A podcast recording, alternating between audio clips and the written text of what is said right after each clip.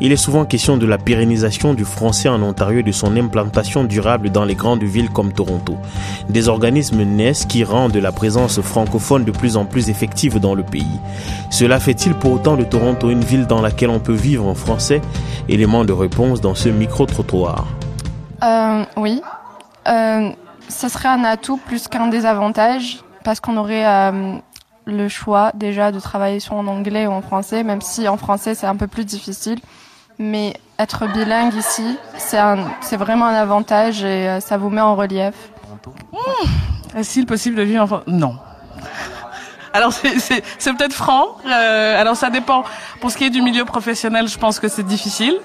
On va être peut-être, à mon avis, hein, ça fait deux ans que moi je suis là. J'ai l'impression être réduit au milieu communautaire, pour le travail, ça va être difficile de uniquement travailler en français, parce que même pour les emplois bilingues, vous êtes embauché pour vos compétences en français, mais on est dans un environnement à majorité anglophone, donc je pense que il va falloir se coller en anglais, qu'on y veuille ou pas.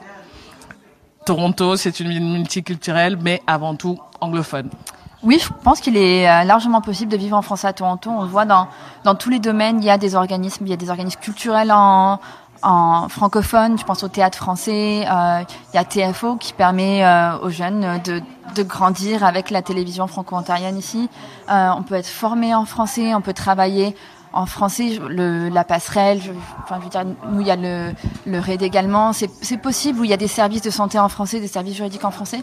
Je pense que c'est de voir euh, un peu tout ce qu'il y a et puis de pas oublier de s'intégrer aussi, de regarder ce qui se fait hors communauté francophone Alors, euh, moi, je suis francophone et puis je travaille en français et j'ai comme un petit réseau comme de restaurants francophones, euh, de, je dirais aussi de commerce francophone. Donc oui, j'arrive un petit peu plus ou moins à vivre en français, même si oui, l'anglais a quand même sa place. Il faut, il faut le parler, il faut parler l'anglais. Mais oui, j'arrive.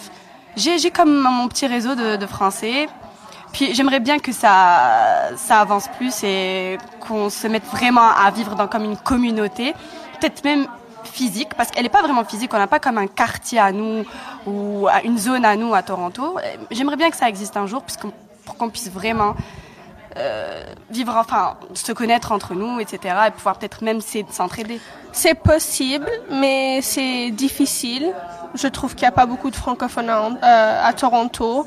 Um, beaucoup des services sont en anglais. Alors il faut savoir um, au moins lire un peu en anglais ou bien communiquer pour dire ouais je suis francophone, j'ai besoin d'aide en anglais. Mais c'est possible.